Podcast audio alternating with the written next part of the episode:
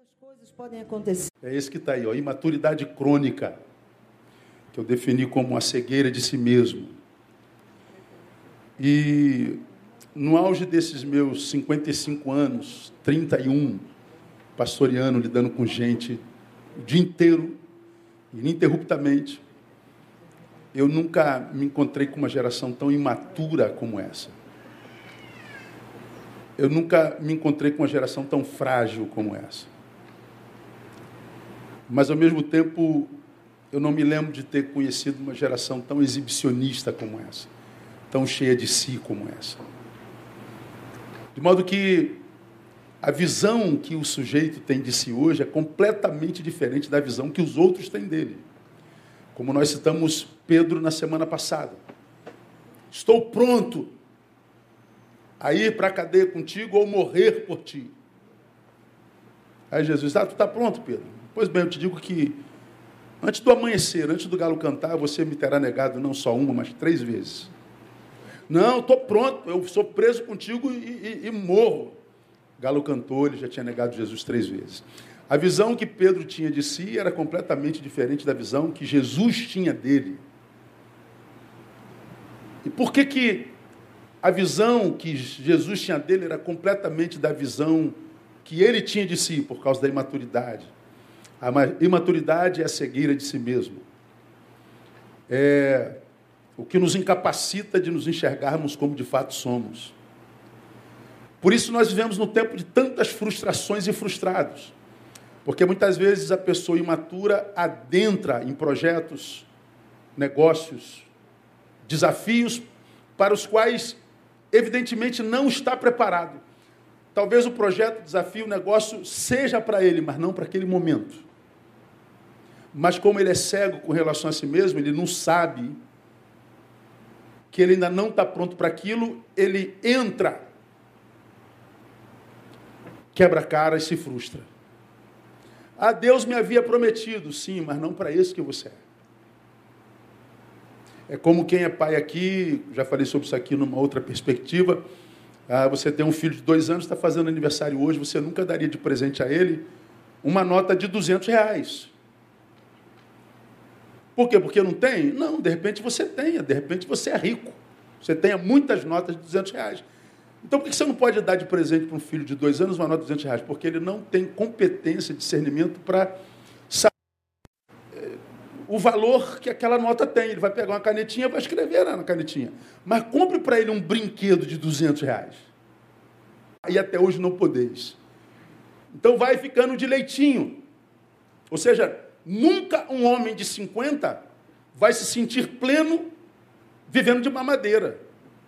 Talvez você não morra de fome, mas você talvez morra de inanição lá na frente, sei lá, você não vai ter força plena para realizar o que te compete no dia a dia. A imaturidade é uma desgraça. E como eu falei lá, a imaturidade sempre foi um dos maiores problemas, um dos mais graves problemas na formação do caráter do discípulo, e a Bíblia está tá, tá cheia disso.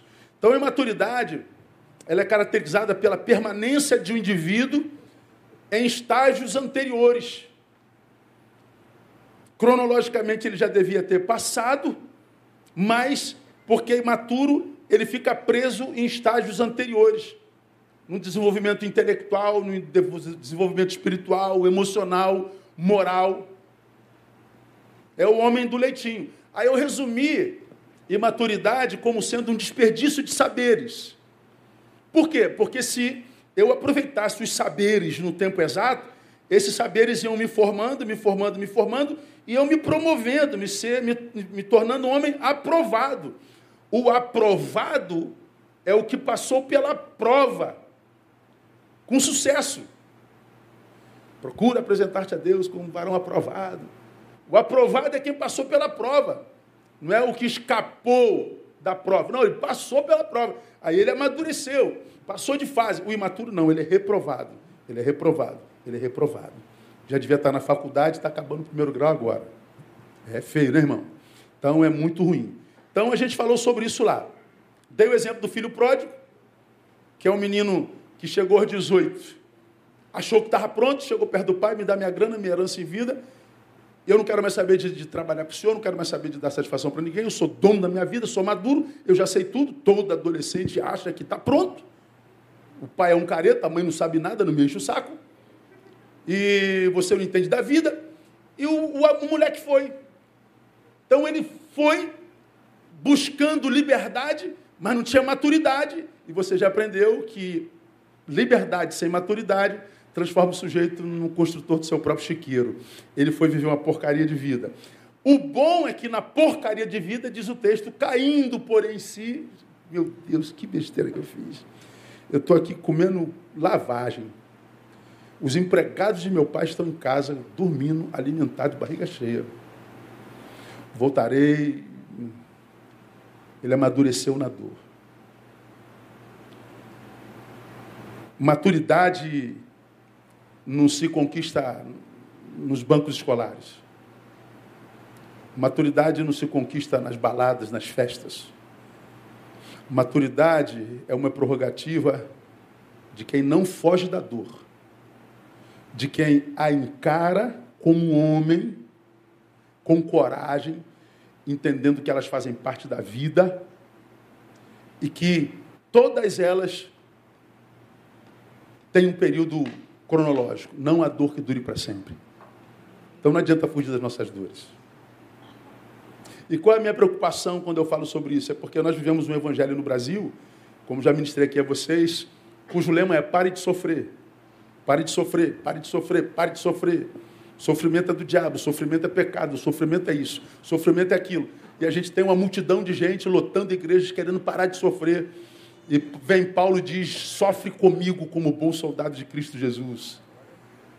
A igreja contemporânea diz: pare de sofrer. Vem Paulo e diz: sofre comigo. Entendendo que o sofrimento faz parte da vida, a vida é dialética. Um dia a gente quer viver 200 anos, no outro dia a gente quer morrer. Num dia a gente está tomado de amor, no dia a gente está com raiva, num dia a gente está rindo, no outro dia a gente está chorando. A vida é assim. E quem é o maduro? Quem sabe viver as dialéticas da vida com maturidade. É a maturidade que faz com que o evangelho frutifique em nós. Aí começamos a estudar algumas uma marca precípua do, do imaturo. Qual é, pastor? Quais são as marcas do imaturo crônico? É estar convencido de que já é grande. Quer, quer saber quem é o, o, moleque velho é, é, aquele que se acha o tal, é o que se acha cereja, cereja do bolo. Todo lugar tem um desse. Se você parar para pensar nas suas relações de amigos, amizade, faculdade, igreja, academia, na tua casa, não tem aquele camarada que se acha, aquela menina que se acha, é o mais imaturo de todos. Ele acha que é grande. Exatamente como Pedro, estou pronto. Ele não se enxerga. É um cego de si mesmo. Ele só tem olhos para o outro. Vamos continuar daqui. Voltemos para o texto que eu li de 1 Coríntios 13, 11. Quando eu era menino, falava com o menino, sentia com o menino, discorria com o menino, mas logo que cheguei a ser homem, acabei com as coisas do menino. Paulo está falando do processo pelo qual passou. E nesse versículo ele diz o que, enquanto homem, ele deixou no menino. O que que, Paulo, você se, se autoanalisando, percebe que há diferente entre o homem que você é e o menino que você foi, que é o que ele está fazendo aqui, uma autoanálise. Hoje eu me enxergo como homem. E como é que você sabe que é homem, Paulo? É porque eu olho para o que eu era quando menino. E que diferença há, Paulo, entre o homem e o menino que você foi? A linguagem, a, o comportamento e o pensamento.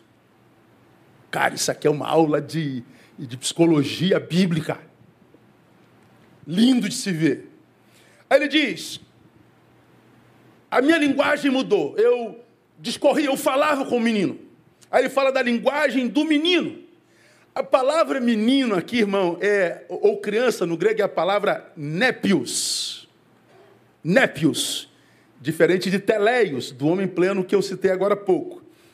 Essa palavra népios literalmente significa o quê? Bebê que ainda não sabe falar ou bebê que está aprendendo a falar. Paulo fala que a primeira diferença entre a linguagem do homem, entre o homem e o menino, é a linguagem. Paulo está dizendo: Eu sei que eu virei homem, porque eu não falo mais como menino. Eu não discorro mais como menino. E eu e você sabemos que a criança ainda não tem o seu arcabouço verbal formado. Então, a sua, a, a, o seu conteúdo dialogal, a sua competência para o diálogo ainda é empobrecido. Embora seja lindo, né? Quando uma criancinha começa a falar, ah, é uma língua toda especial dela, né? Mamã. Não, não é mamã, é mamãe, mas ele não fala, é mamã. Papai, papá. Ah, estou tentando lembrar uma frase da Tamara ou da Thaís. É, uma, uma, uma palavra que, que ela falava tão bonitinho, meu Deus do céu. É, é, pô, a gente brincava com essa palavra. Ah, é. Ah, eu, eu gosto de super-heróis. E um super-herói que eu gosto muito é o super-homem. Né? Tem umas questões psicológicas nisso aí. Todos nós homens gostamos de super-homens, cada um no seu, né? Aí a, a Tamara falou assim: é o pitelomem. Pitelomem. Ela não sabia falar super-homem. Mas eu sabia que o pitelomem era o super-homem. A gente sabia que ela tinha uma língua diferente da minha, e ela se referia a algumas coisas que eu entendia porque tinha intimidade, mas se alguém não entendesse, ficaria não claro. Pois é, o imaturo, ele não é bom de diálogo. Geralmente bate na mesa, grita, não tem discurso, não tem competência dialogal. o imaturo, se confrontado numa das suas verdades, numa de suas posturas, principalmente aquelas que contradiz a todos e que ninguém autentica, ele se sente pressionado porque ninguém ficou do lado dele, ele grita, ele esperneia. Geralmente, quem não sabe falar não é bom em ouvir. Portanto, uma das marcas principais do imaturo é a dificuldade de se relacionar com os diferentes. Por que, que você acha que nós da raça humana estamos cada vez mais divididos em guetos? Esse grupinho que pensa assim, esse grupinho que pensa assado, esse grupinho que pensa assim, esse grupinho que pensa assado, aquele grupinho que pensa assado. Nós vivemos em guetos cada vez mais numerosos em quantidade, mas com menos gente. Porque hoje nós só nos relacionamos com os iguais. Perdemos a capacidade de discordar sem brigar. Por isso que nós vemos essa briga maluca que a gente está vendo aí nas redes sociais, em todo canto.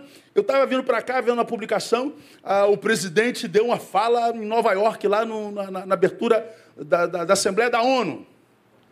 Aí uma TV estava dando o anúncio do discurso do homem uma coisa, a outra televisão estava dando o anúncio do discurso do homem, mas eram duas comunicações completamente diferentes uma da outra. Eu falei, meu Deus do céu! Como que pode uma mesma coisa ser vista de forma tão distinta? É, como eu já falei aqui, um fala, dois ouvem. Dois ouvem coisas completamente diferentes. Por quê? Porque não ouvem com o ouvido, ouvem com o sentimento que nutrem por quem fala. O que, que você sente por quem fala? Raiva, então o que ele falou não presta. O que, que você sente por quem fala? Amor, então tudo que ele fala é maravilhoso. E a verdade é só um detalhe. Dá para entender isso? É um detalhe. Como nós vivemos divididos, direita, esquerda, preto, branco, vermelho, rosa, isso e aquilo. Cada um anda com quem pensa exatamente igual. E qualquer um que pensa diferente é inimigo meu. Mesmo que no passado tenha sido meu melhor brother. Mas por que, que não é mais? Porque nós divergimos de ideia. E por que, que a ideia agora separa vocês? Ah, porque nós estamos no tempo que exige mais maturidade. E nós não estamos amadurecendo. Nós não estamos aprendendo com a dor. Ao invés de aprendermos a lidar com a dor, permitimos que a dor nos adoeça e nos transforme em promotores de dor. Atirou pedra em mim? Pedra em você também. Bateu numa face? Ah, não vai bater na outra mesmo, vou bater na tua também mais forte. Disse que eu sou isso? Ah, então tu vai ser aquilo. Ah, você fez isso? Ah, vou fazer assado. Pois é, nós, porque imaturos, abrimos mão da graça de sermos pacificadores. Portanto, bem-aventurados. Tem sentido ou não tem? imaturidade. Aí, para você que tem um pouco de maturidade, você muitas vezes ouve coisas que você tem vontade de, de, de, reagir na mesma altura, mas porque você tem maturidade, você controla o seu temperamento e descobre que não adianta falar nada. Porque quem está lá não vai entender. Você alonga a batalha. Você lança pérolas a porcos, calca-lhes os pés, eles se voltam contra você. A fala do menino, ele é péssimo em comunicação. Muitas vezes, a criança é inconveniente, e quando essa criança não sabe falar o que, que ela quer, ela reclama, ela faz manha, ela faz birra, ela chora, ela tenta ganhar no grito. Criança, se tem uma coisa que criança sabe fazer, é gritar, irmão. Ah, quando a criança com aquela voz agudinha começa a gritar. Ah, eu quero, eu quero. A mãe fala assim: tá bom, menino, tá bom, menino, toma aí. Eu te dou porque eu quero paz. Mas à medida que eu dou, eu incapacito esse menino para o não. Eu incapacito esse menino para a vida. Mas também eu não quero saber, porque eu quero paz, eu estou pensando em mim. Também maturidade. Irmãos, os tempos que nos esperam no futuro são temerários. Porque a dor que a gente vive hoje não melhora o ser humano que a gente é, de jeito nenhum.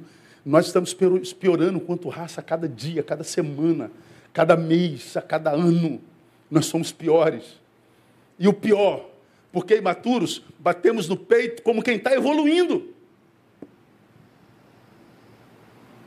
Nós batemos no peito como quem sábios fôssemos. Auto-engano. O adulto não. O adulto ele tem, ele tem o poder de controlar a língua. Ele sabe quando falar. Ele sabe como falar e o que falar. Ele pode não usar esse poder, mas ele tem. Estou com vontade de xingar tua mãe, mas eu sei que eu não devo, então não xingo. Ou ele xingou e disse, pô, foi mais forte que eu. Não, não foi mais forte que você. Foi você que não quis lutar mais um minuto. Ah, pastor, eu queria. Mas não faça, conta de uma dez, dá uma cabeçada na parede, chuta uma pedra. Mas não semeia isso, porque a boca fala do que o coração está cheio e é o que sai que contamina um homem. É quando você reage que você é contaminado. Não é o que ele disse a teu respeito. É como você reagiu ao que ele disse a seu respeito que te contamina. Ah, você é um salafrário. Não te contamina. Você é um vagabundo, não te contamina. Você é um ladrão, não te contamina. Agora, se você diz ladrão é tua mãe, vagabundo é tua irmã, se contaminou. Porque não é o que entra que contamina, é o que sai. E os imaturos vivem produzindo, porque são passionais. Não sabe lidar com contradição, não sabe lidar com, com contraditório, com crítica, com reprovação, com indiferença. Ele reage, ele fala como menino. Só que bate no peito e diz: Eu não levo desaforo para casa. Sim, meninos não levam. Meninos puxam cabelo. Meninos correm para a mãe, para o pai, querendo que o pai faça justiça ou se vingue. Meninos são tolos, porque eles se acham homens feitos. Um adulto, ele tem o que eu chamo, vou chamar de consciência vocal. O adulto ele entende como nós já aprendemos aqui, que mais importante do que dizer alguma coisa é ter alguma coisa para dizer. Ele entende que palavras são sementes, elas voltarão. Digo-vos, diz o Senhor, que de toda palavra torpe que produzirem, darão conta a Deus. E entenda a palavra torpe, não só aquela que sai da boca, mas aquela que sai do dedo. Imagine essa geração no dia do juízo. Juízo com o qual ela não se importa mais, porque ela é imediatista, só pensa no aqui e agora. Imatura. E como nós falamos na quarta-feira passada, irmão, como é chato, né? Feio. Você vê aquele camarada com 40 anos que já era para semestre, mas é um bobalhão. Conhece alguém assim? Fala a verdade, irmão. Como tem gente velha boba, cara. Falei do as irmãs que estão sozinhas orando pelo, por um varão. Né? Antigamente pediam um anjo, agora serve, sei lá, qualquer coisa. Né? É, não precisa nem mais ser anjo, Deus, pode ser, sei lá, não é?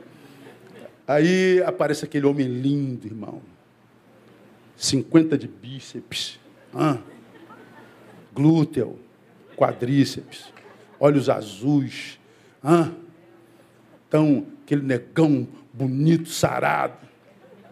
Oh, meu, obrigado, Jesus. Aí tu conversa com ele dois minutos. O que, que sai da boca dele? Só. É isso aí mesmo que é a pessoa, irmão. Aí tu fala, meu Deus, homem bonito desse bobo. Olha, minha irmã, meu bíceps. O que, que a senhora acha, irmã? Meu bíceps. Hã?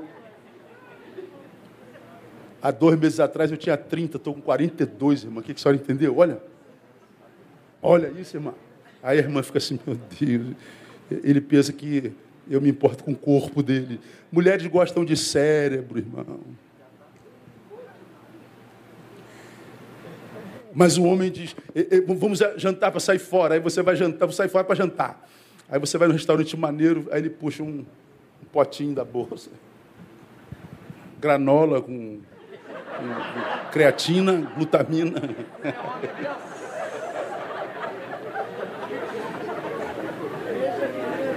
Pô, aí, meu Deus do céu, o cara só fala disso. Ele deve ter músculo no cérebro também. Aí tu fala assim, pensei que era um anjo do Senhor, é um, um, um jumento disfarçado. Aí eu fico sozinha. É horrível você achar um moleque no homem velho, como uma mulher velha também. Mulher está com 50, irmão. 2 quilos acima do peso, usando esse. De... Aí ela vai apertando, ela, ela veste 48, quer entrar numa calça 40. Aí fica, nem respirou, respira ou, ou anda. Aí bota a calça curta, a barriga cai em cima da calça, assim, ela acha que é gostosa. Aí levanta a blusa, aí parece um passa-fome de fio-fio. Pronto, ela crente tá, está está abafando ridículo. Ridículo, é ridículo. A pessoa é sem noção. E nós vivemos num mundo de gente sem noção. É verdade ou não irmão? Pergunta, irmão, do seu lado. Você tem noção, irmão? Pois é. Cara, é um mundo de sem noção, cara. Parece um mundo retardado hoje, é um negócio de maluco, cara. Cara, tá todo mundo vendo, você não está enxergando, não. Não, o cara não enxerga. É menino. Ele é menino. Aí Paulo fala não só da fala do menino, mas ele fala do sentimento do menino. Como é que você sabe, homem Paulo, que você não é mais menino? Porque eu sinto diferente, irmão. Eu não só falo diferente, mas eu sinto diferente. O sentir é antes da fala. A fala é quase que o produto do sentimento. Eu sentia como menino, nossos sentimentos, grave isso no seu coração, estão na ambiência da alma. Alma no grego é psique. E é dessa visão de alma e psique que vem a, discussão na teologia, se, se a gente é, somos dicotômicos ou tricotômicos, alma e corpo, alma, corpo e espírito. Então tem quem acredita que nós somos dicotômicos, outros que a gente é tricotômico. Ah, porque alma e psique é a mesma coisa. Mas quando a gente pensa um pouquinho mais na psicologia, a gente entende que alma é o nosso fôlego de Deus, é, fez o homem do pó da terra e soprou nele e ele tornou-se alma vivente. Então a gente acredita que essa alma é o fôlego de Deus, que é o que nos, nos, nos liga ao, ao transcendente. A psique, ela pode estar ligada aos afetos. Tem a ver com mente, tem a ver com coração, tem a ver com afeto. A alma seria a nossa dimensão transcendental. Eu estou mais para tricotomista do que dicotomista. Mas você pode pensar como você quiser. E é nessa alma, na ambiência da alma, que os nossos sentimentos estão. É na ambiência da nossa psique que ficam registrados os traumas que, que foram produzidos por nossas fraquezas, por nossos equívocos, os traumas que, que nos foram impressos e que, que, que nos machucaram por causa dos nossos machucados passados. E são esses traumas que muitas vezes agem em nós como paralisantes, como anestésicos. Você precisa tomar uma decisão, mas você está traumatizado por aquilo. Vai lá, Neu, você pode, mas você não vai, tem alguma coisa que paralisa. Você vai ver um trauma, você já teve um fracasso com o qual você não, não soube lidar. E você, movido por aquele trauma, não se move. Ele se tornou paralisante. É lá nessa ambiência. Amadurecer é deixar de sentir como criança.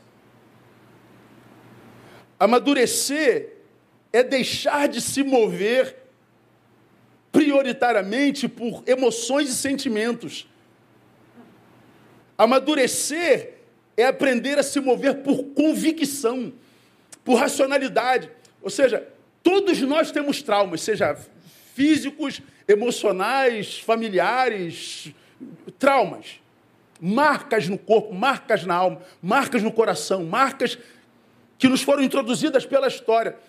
Ah, ah, o imaturo, ele é muito mais preso aos sentimentos do que o maduro. Portanto, o imaturo ele é muito mais passional do que o maturo. O maturo, o maduro é mais racional. A gente pega, a gente pega, por exemplo, já citei aqui a experiência da minha esposa com barata. Ela é fóbica, fóbica, fóbica, fóbica.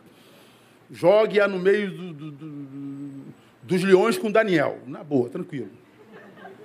Mas não embote-a diante de uma barata. Aí você fala, pastor, por quê? Teve alguma relação com barata no passado que hoje não, não tem jeito. Como eu já falei aqui, ó, você está aqui, eu não, a baratinha está lá. Ó. André está aqui. Aí está lá a baratinha olhando para ela com aquelas duas anteninhas assim. André vai lá e mata a barata. Ela só dá dois passos, ó. Acabou. Acabou. Ó, pum, acabou. Mas vai lá e mata a barata. Tem misericórdia, Jesus. Vai lá, é só pisar. Não consegue. Para nós que não temos fobia, é crack. E o outro? Não consegue. Palhaçada, besteira, bobagem, idiotice. Não, não. Tem alguma coisa lá atrás que prende. Tem alguma coisa lá atrás que te marcou, que gera um medo que está para além da realidade. A fobia é diferente do medo. O medo ele cabe, ele é uma benção. Imagina se a gente tivesse medo, irmão. Nós não viveríamos cuidado, autocuidado. Agora, a fobia é um sentimento infinitamente maior do que aquele que o objeto fóbico deveria produzir. Eu não estou diante de um tigre de bengala, estou diante de uma barata. Na realidade, ela não pode fazer mal algum, absolutamente nenhum. Nem que você coma uma barata, você morre. Deu nojo agora, irmão? Misericórdia. Cospe no chão, não, irmão. Tá, a igreja está limpa. Nem venenoso o bicho é. Agora, o medo é fóbico. Você já aprendeu que medo é o que? Fé na derrota. Eu tenho tanto medo, tanto medo, que, que se eu encarar, eu perco. Então eu não encaro. Ele tem fé de que se encarar vai perder. Fé na derrota. Vai lá, cara, tenta de novo, faz a prova. Não, mas eu já fiquei reprovado três vezes. Tenta a quarta. Ele não vai porque ele já está maculado pela, pelo trauma. Ele já tem fé na derrota. Com medo de perder, não tenta. Aí eu já falei aqui a diferença entre entre o, o medro, entre o fracassado e, e, e o perdedor. O perdedor é aquele que foi lá, tentou e perdeu. O fracassado é aquele com medo de perder, nem tenta. Quem tentou e perdeu não pode ser chamado de fracassado. Ele perdeu, mas ele vai tentar de novo, porque ele não é um fracassado. Ah, já tentei oito vezes e não consegui, tenta a nona. E quanta gente, irmão, conseguiu na, na oitava, na décima, na nona. Thomas Alvas, Edson, conseguiu na vez 901. Tentou a lâmpada por 900 vezes. Cara, você já não viu que isso não dá jeito? Você já tentou 900 vezes e não deu certo? Pois é, aprendi 900 modos pelos quais não tentar mais. Estou mais próximo da vitória. Já sei 900 caminhos pelos quais não ir. E aí ele conseguiu. Está aqui a lâmpada nos abençoando. Mas o menino, não. O menino, ele, ele é refém do seu sentimento. Ele não consegue deixar sentimentos paralisantes de jeito nenhum. Ele está sempre transferindo para alguém. Ele está sempre, muitas vezes, transferindo até para Deus. Deus tira de mim, tira de mim. Não, Deus não tira de nós. Nós que temos que tirar, nós que temos que vencer, ou aprender a lidar com isso. E se o menino não é abençoado no que ele quer, ele vira mimizento, ele vira milindroso, mimado, magoado. Porque ele foi contrariado, não fizeram por ele o que compete a ele fazer por si mesmo. E nós vivemos num mundo de magoados. Magoei, vou embora desta igreja. Magoei, vou embora desse ministério. Magoei, vou embora desse tra... do trabalho, ninguém vai porque você ganha dinheiro. Magoei, os magoáveis. Aí eu digo, magoáveis, não é MacGyver, como eu falo. Se fosse MacGyver, irmão, quem é da minha época lembra do MacGyver. Mas hoje é de magoáveis. Gente para quem você não pode dizer nada porque é, é, é, é, preconceito. Pode dizer nada porque é falta de consideração. Não pode dizer nada porque. Diga nada, não diga nada porque magoa. Aí você diz, é consciência social. Não, não, não, é imaturidade mesmo. Porque, meu irmão, quem se sabe nunca vira refém de opinião alheia, de crítica alheia. Ah, nem o senhor orelhudo. Pô, minha esposa, quando pega nessa orelha, irmão. Ela viaja, mané. Eu também. E nem o seu dedão é muito grande. Hum, melhor para fazer massagem. Você brinca com opinião alheia. Você não deixa de dormir com opinião alheia. Você não leva ninguém para casa, para cama, na sua memória, nos seus afetos. É difícil você tocar em gente grande. Mas em gente matura, ah, você atinge fácil. Crianças são estáveis emocionalmente falando. Criança, ela está aqui brincando, sorrindo. Daqui a pouco, uma criancinha, outra, pega o brinquedinho dela começa a gritar. Ah, ah, tu vai correndo. O que aconteceu? Pegou meu carrinho. Aí tu vai lá, pega o carrinho, devolve ele e começa a rir de novo. Pô, tu tá rindo ou tá chorando? Tá triste ou tá alegre, meu? Ah, depende das circunstâncias. Pois é, o, o imaturo, ele é refém das circunstâncias. Ele precisa que tudo dê certo. O imaturo precisa de like. O imaturo precisa de seguidores, o imaturo precisa de, de, de, de, de, de tapinha nas costas. O, o, o, sentimento dele é muito, muito frágil. Mas vamos continuar, a gente está perdendo tempo, nosso tempo está passando muito rápido. Aí Paulo diz, Paulo, o que mais? Como é que você é, é, se vê diferente como homem? Por causa do sentimento, por causa da fala, aí por causa do pensamento. Eu penso diferente de menino. Pensar como menino é não controlar os pensamentos. Irmão, você tem uma coisa difícil hoje é a gente controlar o pensamento. Não dá para parar de pensar, como ensina uma outra religião. Pare de pensar e pare de sofrer. Ah, então é mole, vamos parar de pensar. Pare de pensar. Tenta parar de pensar. A gente sofre. Não dá para parar de pensar, mas dá para escolher, decidir o que pensar. Filipenses 4:8. Coloca para mim aí. Quanto ao mais, irmãos, olha a ordem paulina dada pelo Espírito Santo. Tudo que é verdadeiro, tudo que é honesto, tudo que é justo, tudo que é puro, tudo que é amável, tudo que é de boa fama, se há alguma virtude, se há algum louvor, olha o texto. Nisso pensai. Isso não é uma sugestão, é uma ordem. Isso é uma, um imperativo. Pensa nisso. Se a Bíblia diz nisso pensai, Neil, é porque eu posso pensar. Deus nunca nos daria uma ordem impossível de ser cumprida. Nosso Deus não é incoerente, como eu e você. Se ele diz que eu posso escolher no que pensar, eu posso escolher no que pensar. Só que pensar requer trabalho. Pensar requer esforço. E por isso que é tanta gente que pensa tão pouco, pensa muito. Por quê? Porque dá muito trabalho. Pensar dá muito trabalho. Fazer é mais fácil. Render-se à passionalidade, à vontade, à ira é fácil. Um texto que sempre marcou é: Contigo está o perdão, para que todos te temam. Eu penso, pô, se com ele está o perdão, aí que nego vai abusar mesmo, né? Vai me perdoar sempre. Mas o que, que o, o, profeta está dizendo contigo está o perdão para que todos te temam? É, tu és aquele que tem o controle total dos seus sentimentos. Tu és o Deus que nunca age passionalmente.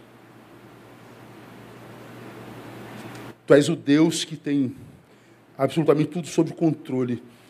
Ou seja, quando tu dizes que é justo, tu és justo mesmo, ou seja, se eu sou filho que ando no erro, a punição vem. Se sou filho que ando no acerto, ele abençoa. Quando a Bíblia diz, ainda que nós sejamos infiéis, ele permanece fiel. Portanto, se ele me premiava porque era fiel, ele não pode me premiar na infidelidade. Porque se ele é fiel, ele não vai tratar o fiel como trata o infiel. Não quer dizer que se eu sou infiel, ele vai continuar me dando o que sempre me deu, fazendo a mim o que sempre fez. Não, eu não posso. Se eu continuar te tratando como fiel, eu não sou fiel, eu não sou justo.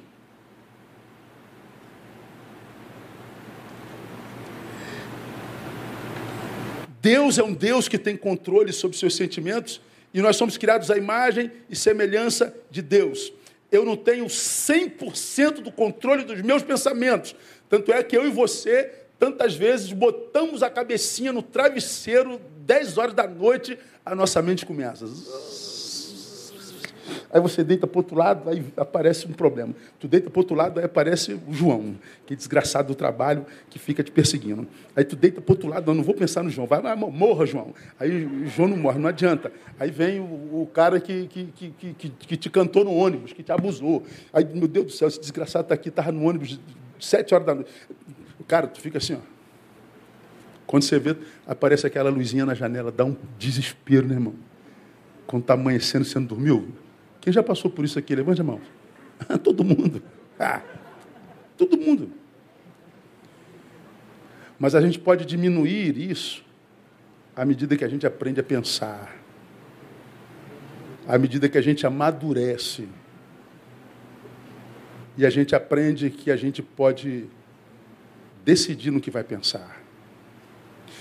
Eu não vou dizer para você que a gente vence 100% dos pensamentos, irmão, mas a grande maioria deles a gente vence. Eu não quero pensar nisso, eu não vou pensar nisso. Pastor, isso é impossível. Não é não, acredita em mim. A gente pode amadurecer a ponto de não ser refém indefeso dos nossos pensamentos. Crianças não, crianças gritam criança pensa pequeno, criança pensa limitadamente, a criança pensa só no aqui e agora. Ela está presa no aqui e agora, ela não pensa futuro. De um lado isso é bom, mas é bom porque ela tem um pai que está pensando por ela. Mas é a gente. Ah, Deus está pensando para a gente. Então tá, entrega teu futuro na mão de Deus e não estuda não. Não se capacita num curso profissionalizante não, você vai ver se acontece. Deus é pai, não é funcionário. Lembra desse sermão domingo passado? Vamos caminhar para o final. Tinha muito para falar, mas eu não quero voltar com esse mesmo sermão na semana que vem, não. Então, uma criança pensa pequeno. E mais, o menino é absolutamente volúvel, instável. Volve facilmente desista, bate um apelido, basta um apelido. Eu me lembro que eu sou caçula de cinco, meus irmãos mais velhos me zoavam demais. Aí eles diziam que eu era muito chorão. Aí, quando os quatro queriam me zoar, eu, garoto, oito, nove, sete anos, Olha o Neil, Neil vai chorar só, chorando pra caramba, está quase chorando, vai chorar. Ó, já está saindo lágrima no olho dele. Quer ver? Daqui a pouco está chorando. Olha, ele vai chorar, hein? Vai não, vai, vai sim, ele está quase chorando. Daqui a pouco eu estava chorando. Pai, meus irmãos também me zoando. E eu chorava. Mãe!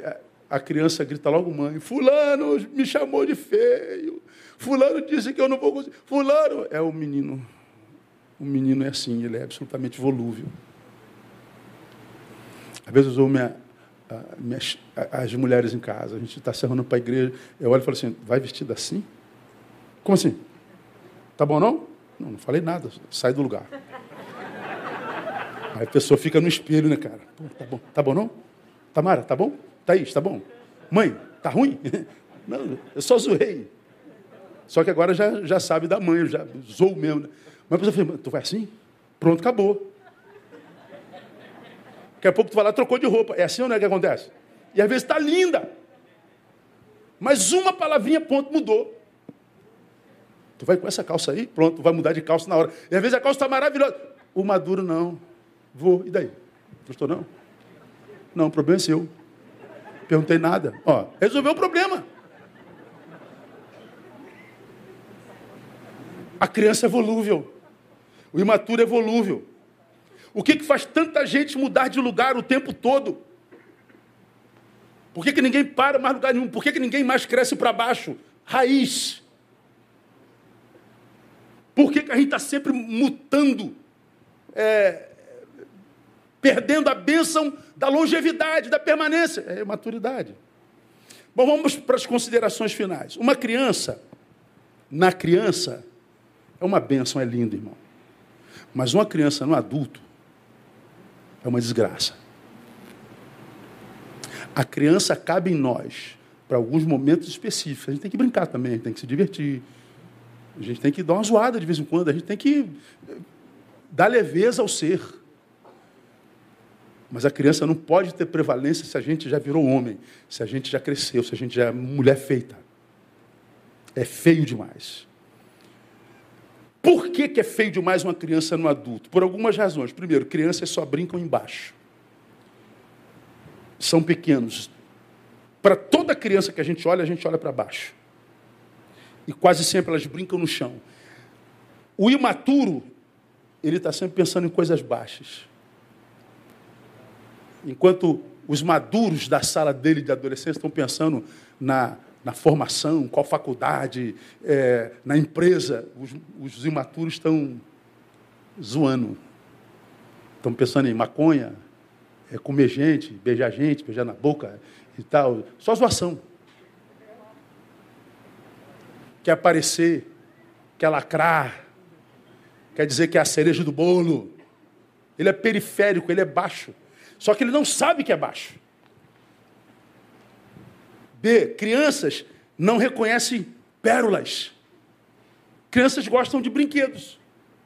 Bota um diamante aqui do lado dele bota um caminhãozinho para o moleque, uma bola. Ele nem vai olhar para o diamante, porque crianças não reconhecem pérolas. Crianças só gostam de brincadeiras. Só gostam do que é pueril, do que distrai, nunca do que é profundo, nunca do que é permanente. Compra esse brinquedão aqui, ele brinca a semana toda. Se aparecer um brinquedo novo, ele larga para lá. E olha, tanto que na, no quartinho do seu filho tem 200 mil brinquedos.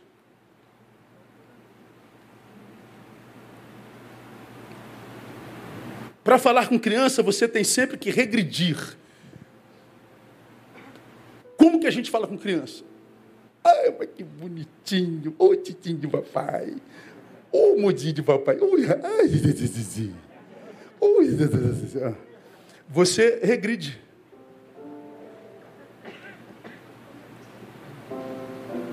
Quem só lida com imaturos está sempre tendo que regredir. Você não pode falar de homem para homem, que ele não entende. Você não pode mandar o que a gente chama de papo reto, que ele não entende. Ele não entende a mãe, o pai, quando diz meu filho não é por aí, minha filha não é por aí, marido não é por aí, esposo não é por aí. Ele acha que você é inimigo. Amigo é o da rua. É com quem ele encontra de vez em quando, não é com quem ele come, com quem ele dorme, com quem ele é. É com quem ele está. É moleque. É imaturo. Então, para falar com eles, você tem sempre que regredir logo. Crianças retardam o crescimento. Porque se eu tiver que regredir o tempo inteiro, porque eu estou me relacionando com o imaturo, eu retardo o meu crescimento. Consequentemente, no final, os imaturos, os bebês crônicos, serão amigavelmente dispensados. Porque a gente perde tempo por um tempo porque ama. Mas como a gente vê que não valoriza o tempo que você gasta com ele, amigavelmente, por amor, a gente abandona. Ou, se imaturos, somos abandonados. E aí eu termino com uma alta análise. Terminei, tá, irmão? Você se acha maduro? Responda para si, não pergunta para ninguém. É, é, é, você e você, eu e eu.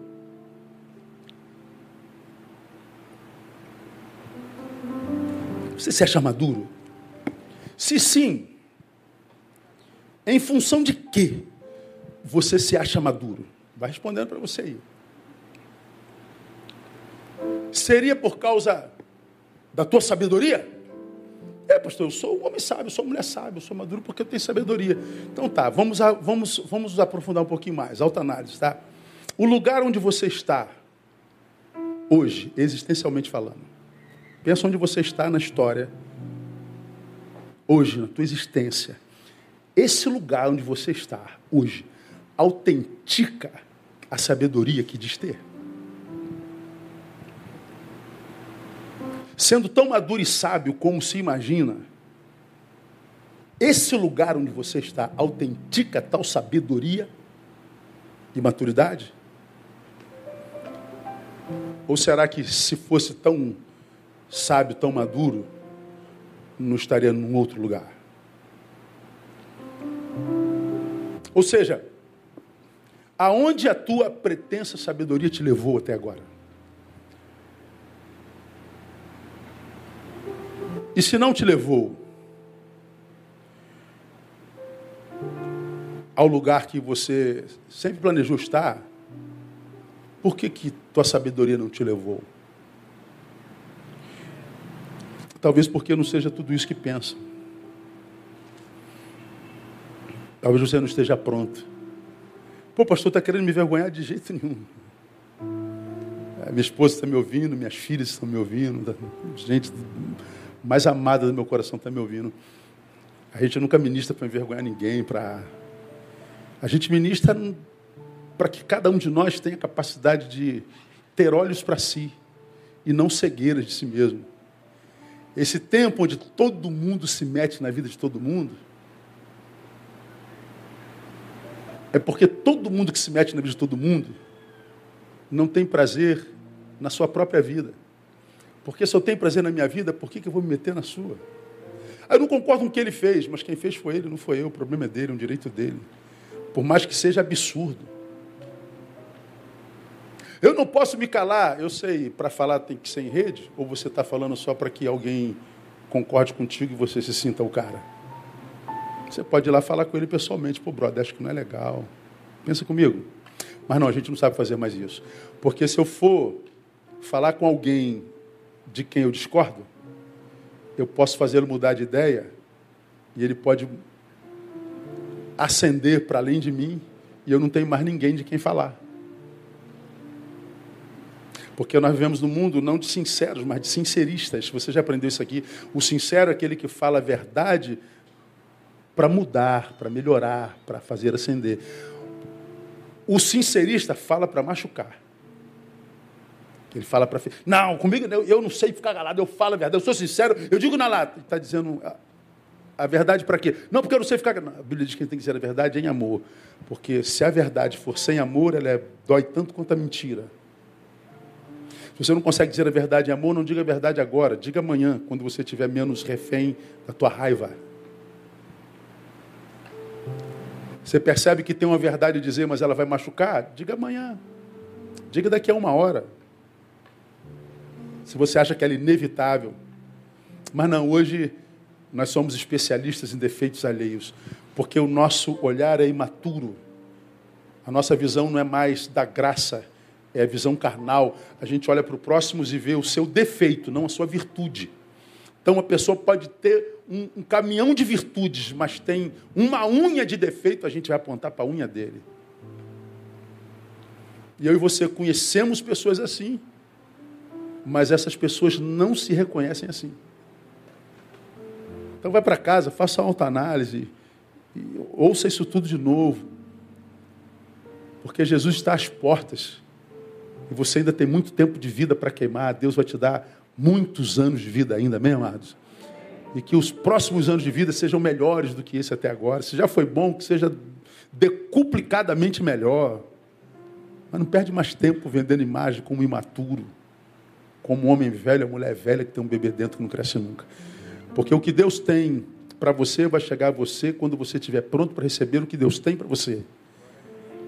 Porque se Deus percebe que você não está pronto para receber, vai continuar recebendo leitinho Leite vos dei por alimento, porque comida sólida não podias. Não é que Deus não tinha para dar, que Deus não queria dar, que Deus não tivesse ansioso para dar. É porque você não estava pronto para receber. E se não crescer para receber, não recebe.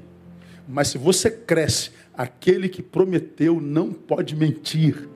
Ele vai te abençoar no nome de Jesus. Aplauda ele. Vamos ficar em pé. Vamos embora para casa. Aleluia. Aleluia. Oh Deus, muito obrigado por tua palavra. Mesmo quando ela nos reprova, ela é bênção na nossa vida. Tua palavra nos faz pensar sobre nós mesmos, Deus. E nós queremos é isso mesmo, nós não queremos pensar a vida alheia, Deus. A vida alheia não é nossa, é deles. Nós queremos nos tornar maduros para nos tornarmos melhores gestores de nós mesmos para que nós não percamos tempo nessa vida que cada vez mais rápida passa. Queremos viver uma vida que vale a pena, Deus. Queremos viver uma vida que te dê orgulho, que nos dê orgulho. Queremos viver uma vida de verdade, queremos viver, ó oh Deus, uma vida que independa da, da aprovação alheia, do aplauso alheio, do like alheio, da inveja alheia. Nós queremos uma vida, ó Deus, que Faça de nós filhos amados em quem tu tenhas prazer. Nós queremos dar prazer a ti, porque sabemos se conseguirmos dar prazer a ti, nós viveremos uma vida prazerosa a despeito das dores da mesma. Sabemos, ó Pai, que tu, quando liberas uma palavra, ela não volta vazia. Portanto, se tu colocaste essa palavra na minha boca, trouxe alguém para ouvi-la. E que este alguém que ouviu aqui presente ou lá na rede, ou que vai ouvir outro dia, outra semana, que esse alguém não desperdice essa palavra, pelo contrário, que ela provoque mudança, crescimento e amadurecimento. Muito, muito obrigado por tua palavra e por mais um dia que tu acrescentas na nossa vida. Nós oramos e abençoamos o teu povo, pedindo ao Senhor que conceda a cada um de nós um restante de semana abençoado na tua presença. Nós oramos e abençoamos o teu povo no nome de Jesus, nosso Senhor que reina. Amém e aleluia. Glória a Deus. Deus abençoe você, amado. Vá em paz, aplauda ele.